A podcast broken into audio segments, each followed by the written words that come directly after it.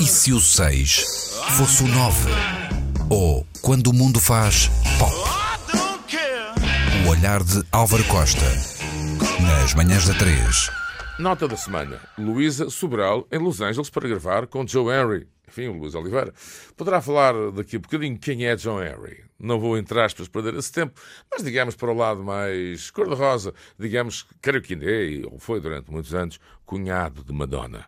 Poderia falar da namora com o Larry Klein, o Sonic, o Larry Klein, que foi, entre outras coisas, produtor de John Mitchell. Ambas gravaram, ou vão gravar, no caso de Luísa Sobral, os seus discos em Los Angeles.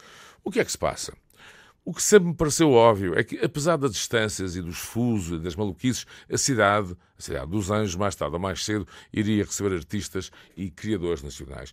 Há uma, eu diria, uma paixão e uma atração absoluta pelo talento, não importa a origem. Aliás, dizem, ou disseram muitas vezes, não importa de onde vens, importa para onde vais pois um pequeno rewind. Vamos a isto, rewind. A propósito de uma série de reportagens, estive na casa de Nuno Maló, uma casa portuguesa, mas californiana, com certeza. Maló é, devo já dizer-vos, para quem não faz ideia quem seja, um dos autores eh, de bandas sonoras em destaque em Hollywood. Também colabora, eh, como sabem, com eh, filmes nacionais e recentemente com a trilogia de Lionel Vieira. Mais tarde, ou mais cedo, mais cedo do que tarde, não tenho dúvidas, vai fazer um Oscar brilhar para todos nós para Portugal, que seria certamente, e no mínimo, interessante para todos. Ao lado, José da Veiga, líder de uma área tecnológica, longe do tal Vale do Silicon, o Silicon Valley. Também há tecnologia e portuguesa na cidade, e José da Veiga é um dos líderes. Podemos chamar isto uma espécie de lobby. Atenção, que lobby na América do Norte não mantém aquela tanga daqueles, enfim, aqueles, aqueles escondidos, gabardina, enfim, aqueles, aqueles das escuras que entram assim pelas traseiras. Não. O lobby é um grupo de pressão e, de facto, já existe, por exemplo, aí sim, na, Silicon Valley, chamado West to West, ou seja, do oeste da Europa para o oeste da América. Na mesma sala, Vasco Nunes, artista, fotógrafo, produtor, e entre outras coisas, ele não gosta de falar nisso e tem essa humildade, mas falo eu como jornalista, enfim, próximo e colaborador de Leonardo DiCaprio.